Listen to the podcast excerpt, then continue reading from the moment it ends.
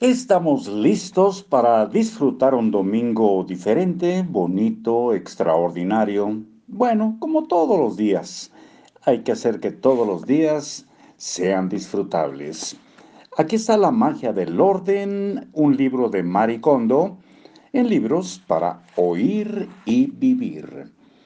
Nunca apiles las cosas. El almacenamiento vertical es la clave. Hay personas que todo lo guardan apilando o en montones, libros, papeles o ropa. Pero esto es un gran desperdicio.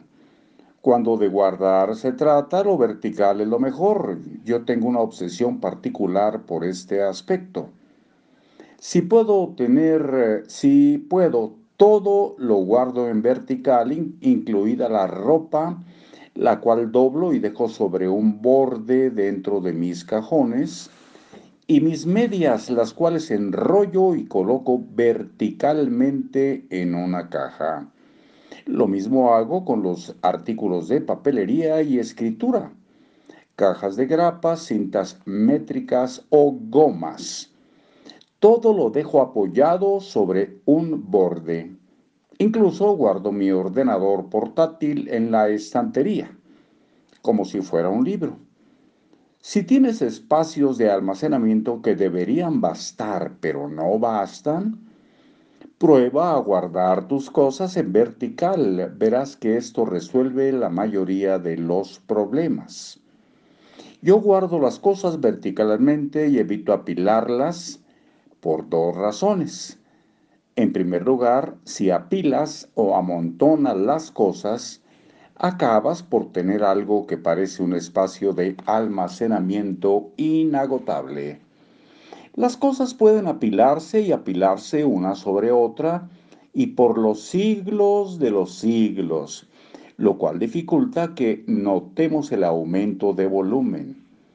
En contraste, cuando las cosas se almacenan verticalmente, Cualquier aumento ocupa espacio o tú acabas por quedarte sin áreas de almacenamiento.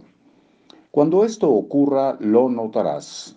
O estoy volviendo a acumular las cosas. La otra razón es que apilar resulta un inconveniente para las cosas que se quedan en el fondo. Cuando las cosas se apilan una encima de otra, las de abajo se aplastan. El amontonamiento debilita y desgasta las cosas que soportan el peso del montón. Tan solo imagina qué sentirías si te vieras forzado a cargar un gran peso durante horas. Y no solo eso, pues las cosas que se quedan en el fondo nos olvidamos de que existen. Cuando apilamos nuestra ropa, una prenda sobre otra, las prendas de abajo se usan menos. La ropa que ya no emociona a mis clientes, aunque les gustase cuando la compraron, suele ser la que pasa un largo tiempo debajo del todo. Esto también ocurre con los papeles y los documentos.